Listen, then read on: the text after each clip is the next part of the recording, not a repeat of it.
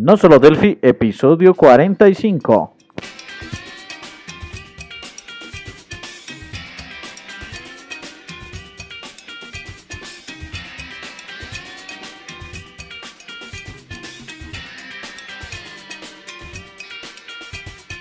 Bienvenidos a no solo Delphi.com, el podcast, el programa donde hablamos entre otras cosas de Delphi. Mi nombre es Johnny Suárez, MVP Embarcadero en Colombia. Y si el internet no se ha caído, al otro lado tenemos a Carlos. Hola, hola. Eh, hoy, eh, hola Carlos, ¿cómo estás? Me cuelo, que me cuelo yo. No va a terminar de presentarme y ya me cuelo. ¿Qué tal?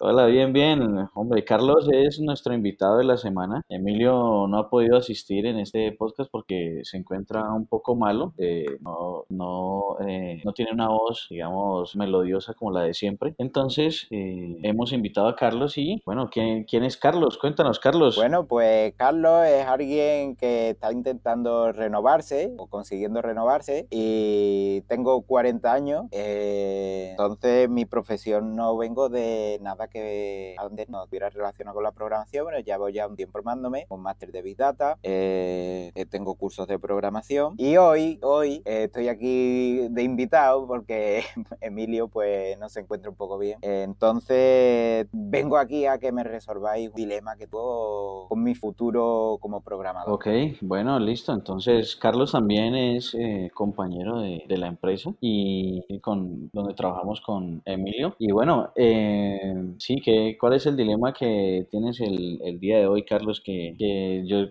tengo entendido que trabajas o eres programador de Java más que todo, ¿no? Sí, bueno, quien quiera saber un poco más de mí, también puede, tengo un podcast junto a, con mi mujer, eh, se llama Brecha Digital y hablamos también de tecnología, de, de desarrollo, de Big Data, sobre todo. Entonces ahí podréis encontrar un poco sobre mí. Interesante. ¿Qué pasa? Cuando yo decido entrar en esto del mundo de la programación, por ahí lees de todo, ¿no? Y oyes de todo y ves vídeos de todo y terminas llegando a algunas conclusiones, te metes en páginas de trabajo, de, ofertas laborales, llegas a algunas conclusiones que, oye, que hay algunos lenguajes, ¿no? Sobre todo si te, dices tío, que destacan para los que hay muchas ofertas de trabajo. Sí. Eh, aquí en Sevilla, que es una de las grandes ciudades de España, pues en concreto, pues hay bastantes ofertas de trabajo para desarrollo en. Entonces, pues te metes en algo, te embarcas en algo genérico, lenguaje muy popular, algo más genérico de lo que hay más trabajo, pero también eh, hay más competencia. Así es. Eh, entonces, que te ves como que algo donde tienes muchas posibilidades, pero también vas a competir con el resto de las personas, ¿no? Eh, más en público, más una competencia más amplia. ahora con Emilio, pues Emilio es un defensor de Delphi. Yo muchas veces me meto con él y le digo, mira, mira la curva, métete en las estadísticas de Google Trends y mira hacia dónde va, hacia dónde va todo esto, ¿no? ¿Dónde, dónde está el futuro de, de, Delphi de aquí a cinco años, ¿no? Según la curva la curva estadística. Sí. Eh, dice, bueno, sí, pero al ser algo más nicho, eh, tienes muchísima menos competencia. ¿Qué, qué opinas tú, qué opinas tú eh, bueno, lo que pasa es que Delphi, eh, pues esta es una conversación que uno siempre tiene con, con diferentes personas del mercado de, laboral y es que resulta que sí, precisamente habla sobre el tema eh, clave y es que todo el mundo dice, no, es que hay muchos programadores en Java, yo tengo mis productos en Java porque puedo conseguir fácil programadores de Java o de, O de, de las otras bibliotecas o lenguajes. Eh, digamos que otra, eh, desde que salió Java, desde que salieron todas estas otras arquitecturas, también, digamos, las empresas han necesitado tener más programadores. Por ejemplo, eh, si tú ves el, el tema de, de, los programadores Delphi, hay mucho, digamos, hay mucho programador Delphi que es full stack, ¿cierto? trabaja en la parte del backend, trabaja en la parte del frontend sin ningún problema, incluso pueden llevar gracias a la facilidad de, de uso del lenguaje. Entonces, eh, hay menos, una, las empresas necesitan, digamos, menos programadores eh, Delphi para llevar a cabo un proyecto, mientras que con... Sí, porque es una cosa que me han comentado que, que eh, Delphi, el tiempo para llevar a cabo un proyecto es menor porque se implementan, las cosas más, más rápido y te saltan más. Sí, claro. Entonces, por ejemplo, si yo quiero consumir un servicio REST, no tengo que estar buscando tanta cosa, sino que ya tengo todo ahí en la herramienta o bueno, en, fin. Entonces, eh, puede haber o hay, digamos, se necesitan menos programadores Delphi que menos que, programadores de, de, otras, de otros lenguajes en, dentro de una empresa. Porque, digamos, ahorita tú ves las ofertas y todas son, eh, necesito un programador backend, ta, ta, ta, y listo, eso es organizado, está muy bien. Eh, sin embargo, también eso puede influir en la cantidad de programadores que hay en, en el lenguaje y es que el lenguaje mismo eh, no necesita, eh, digamos, por, la, por la facilidad de uso, puede hacer que una persona pueda eh, cumplir varios roles en, en un equipo. ¿Crees tú que, tú que Delphi, a las empresas que han, se han encargado que hay detrás, han, han sido no han sabido publicitarse, no han sabido llevar eh, a, cabo una ampliación de su producto, llegar a más público, mantenerlo, no perder lo que no, Pues ahí el, ahí el tema es el, eh, el de siempre, el tema de las universidades. Y es que, por ejemplo, en el caso Microsoft ha sabido hacerlo muy bien. Y es que en la universidad, desde la universidad ya te enseñan Visual Basic, eh, ya te enseñan todos los productos de Microsoft, ¿cierto? Y bueno, entonces creo que ha faltado esa parte. Sin embargo, ahorita Embarcadero, Ibera, eh, tienen programas universitarios bastante buenos donde ofrecen las licencias, ofrecen capacitación eh, para, digamos, para los estudiantes. Nosotros mismos en la empresa también ofrecemos cursos eh, donde, digamos, donde podemos llegar a más gente. Sin embargo, ah, sin embargo, digamos, en, en, el pasado sí faltó como más esa parte, ese impulso. Digamos que el punto álgido del tema llegó fue en, en Delphi 8, cuando se creó Delphi para .NET, eh, mucha gente se sintió, digamos, desesperanzada porque te venían con Delphi 7, que era un excelente producto, y, y, en ese tiempo era Borland, Borland sacó Delphi 8 para .NET y la verdad es que fue un, eh, digamos, un palo bastante fuerte porque, mm, digamos, no, no podías eh, pasar, esa es otra ventaja que tiene Delphi, no podías pasar el producto antes de Delphi 7 a tu Delphi 8 porque Delphi 8 solo funcionaba para .NET y encima estaba desfasado con respecto a lo que tenía Microsoft. Entonces ahí mucha gente se fue, dijo, no, esto ya se acabó, ya esta herramienta se terminó. Sin embargo, retomaron el rumbo em, eh, con Delphi 2005, eh, retomaron el rumbo, sacaron un IDE más eh, moderno y ahí, digamos, los que seguimos con Delphi, pues nos empezamos a actualizar y sí, nos, nos pareció mejor. Y esa es otra ventaja de, que tiene Delphi con respecto a los demás lenguajes o las demás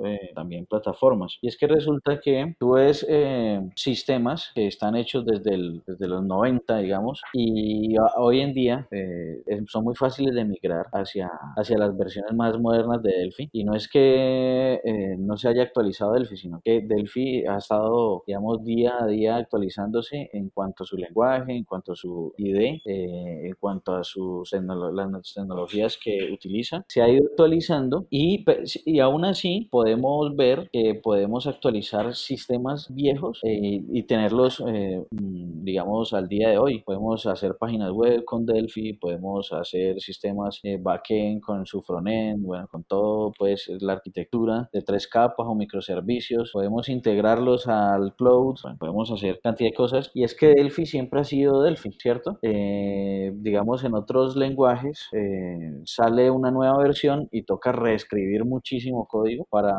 para poder poder, digamos, actualizarnos a la, a la última versión y tener nuevas características. Entonces, no sé si eso te pasa con Java o con, digamos, con Node.js bueno, y sobre todo como con Java, por ejemplo, cuando intentas acceder a documentación de si intentas desarrollar algo para servicios en la nube y demás, eh, te vayas con Google, te vayas con Microsoft, te vayas con Amazon Web Service, eh, la, la, información que te vea eh, está desfasada, ¿vale? O sea, hoy escribes algo y mañana lo tienes que hacer al revés, pero ya te siguen diciendo que, que oye, te siguen diciendo, esta es la forma que se hace, pero ya no funciona. Personas. Yo he llegado a hablar con, personas de, de, IBM, una persona de IBM, dice, no, sí, eh, la documentación ni la mire, ¿sabes? Me investiga por tu cuenta porque eh, no nos da tiempo a reescribir los manuales con, con, la misma con velocidad con la que realizamos cambios. Dice, y la competencia tampoco, ¿sabes? con lo cual es horrible algunas veces en ese sentido. Eh, el tema de poder mantener código, sí, hay que actualizarse, pero oye, algunas veces se echan falta que, que, alguien te ayude con, ese tema, ¿no? Eh, encontrar información ardía. Yo no sé en ese sentido, Delphi, si, si sus manuales, su eh, demás documentación que tú oficial que puedan tener, eh, si ellos lo miman en ese sentido, ¿no? En cuanto a la documentación, si la tecnología, digamos, en Delphi es, eh, si es algo demasiado nuevo, pues mm, tiene documentación muy básica. Sin embargo, ellos van alimentando la documentación. Lo que sucede eh, es, la ventaja es que, digamos, lo que funcionaba ayer, o digamos hace un año, hace dos años, pues nos puede seguir funcionando igual ahora, eh, o nos funciona igual ahora. ellos van metiendo características nuevas del lenguaje, donde puedes, digamos, mejorar tu forma de llevar el sistema de, programar y, es cuestión tuya también, digamos, te puedes actualizar, puedes ir mejorando esa parte de rendimiento. Eh, siempre es bueno irse documentando, ir leyendo libros, eh, digamos, esa parte está, eh, está bien, sí, está cubierta, pero siempre es cuestión de, de nosotros mismos también, digamos, irnos actualizando. Por ejemplo, si yo quiero hacer una, si quiero consumir una API de Android, entonces pues no voy a encontrar esa documentación en, eh, digamos, una API específica. Por ejemplo, yo quiero eh, leer la, la, huella digital, algo así. Entonces, eh, en, en, Delphi podemos saber cómo leer los sensores, ¿cierto? Pero igual nos toca ir a la documentación de Android para poder saber cómo, cómo digamos, consumir esa API de Android que nos devuelve la huella digital, por ejemplo. Algunas veces de, de, Nita yo creo que el tener como pertenecer como a un grupo de personas, ¿no? Y el poner, poder poner tus dudas también, eh, bueno, de, hecho hay muchos, pero eh, no sé también hasta qué punto el tú después buscar información en, un grupo de algo a lo que se dedica menos gente, te puedes, porque de Java encuentras 20.000 cosas, ¿no? Estén más, estén más actualizados, ¿no? Pero no sé yo qué, problema puede suponer eso en Delphi, por ejemplo.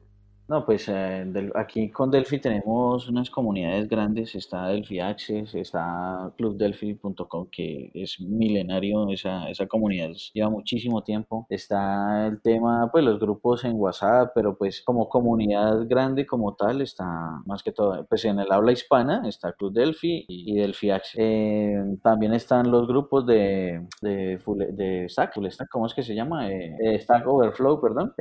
ahí encuentra uno muchísima información igual que pues, con los otros lenguajes, y en la propia documentación. Muchas veces eh, se preguntan cosas que realmente sí están en la documentación, que están actualizadas. Bueno, entonces la documentación tampoco es que esté ahí muerta, tiene ejemplos, eh, bueno, en fin.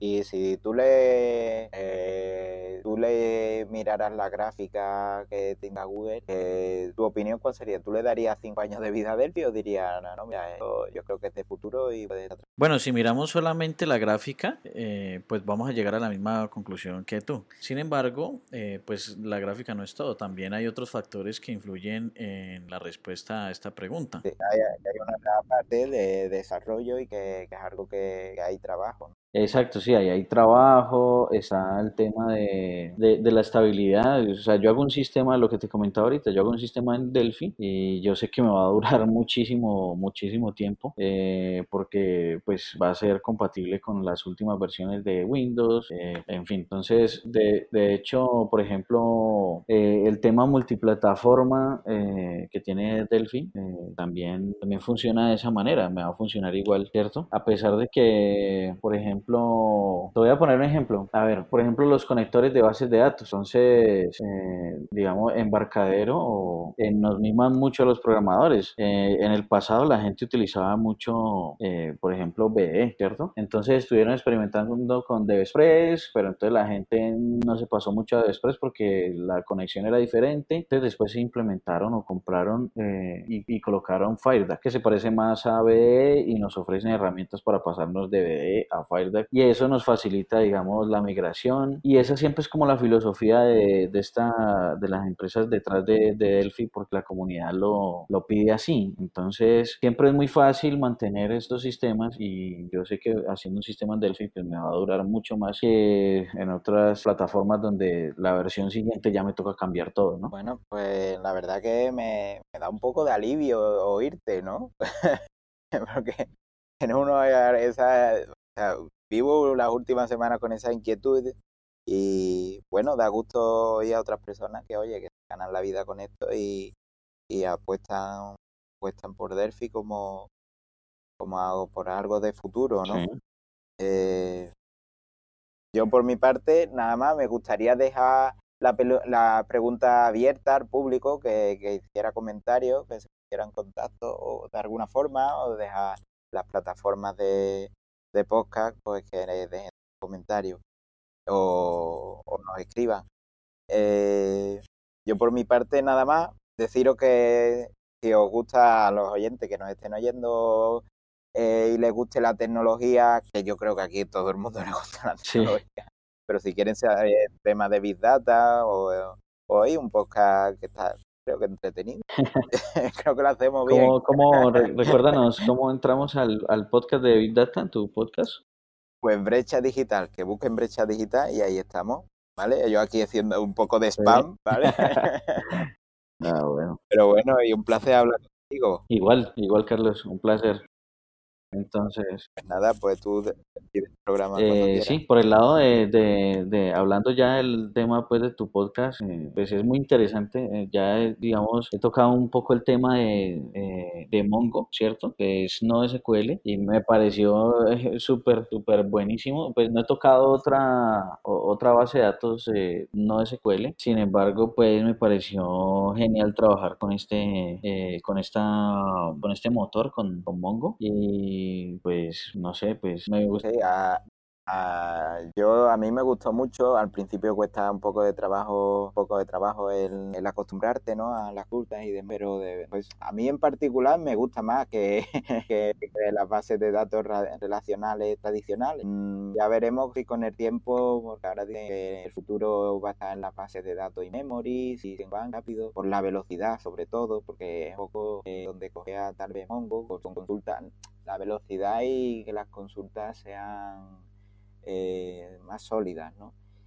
Em, no sé, no sé cómo terminará todo esto. Supongo que cada una tendrá su aplicación y, y demás, pero las bases de datos tipo no SQL, pues la verdad que eh, por tanto por la cantidad de información que le puedes meter como que trabajar con el formato tipo JSON, eh, a, mí, a mí me parece súper cómodo. También he trabajado con Datastore de, de Google y para el tipo de proyecto que yo estaba haciendo eh, eh, van súper bien, van súper bien. Sí. ¿no? Y, y, la, digamos como desarrollador también es genial porque no tiene uno que ir a administrar la base de datos allá, digamos, eh, que crear la tabla para poder conectarse, sino que uno puede enviar el documento como lo necesita y ya queda. o sea, o, esto está o no está, y si está, léelo, no tienes que preocuparte de, de muchas cosas que tienen las bases de datos relacionales, los join, por ejemplo. Eh, no sé, a mí me gusta y, y FireDAC tiene compatibilidad con, con, algunas bases de datos como te, de no SQL, como Teradata, Mongo. Eh, no sabía. Así que bueno, pues nada, que si quieres comentar algo más. No, listo. Entonces, eh, eso ha sido todo y pues no sé, nos vemos ya en el próximo episodio. Y gracias por acompañarnos, ¿no? Pues, pues claro, gracias a ustedes por invitarme. Bueno, hasta luego, hasta la próxima. Chao.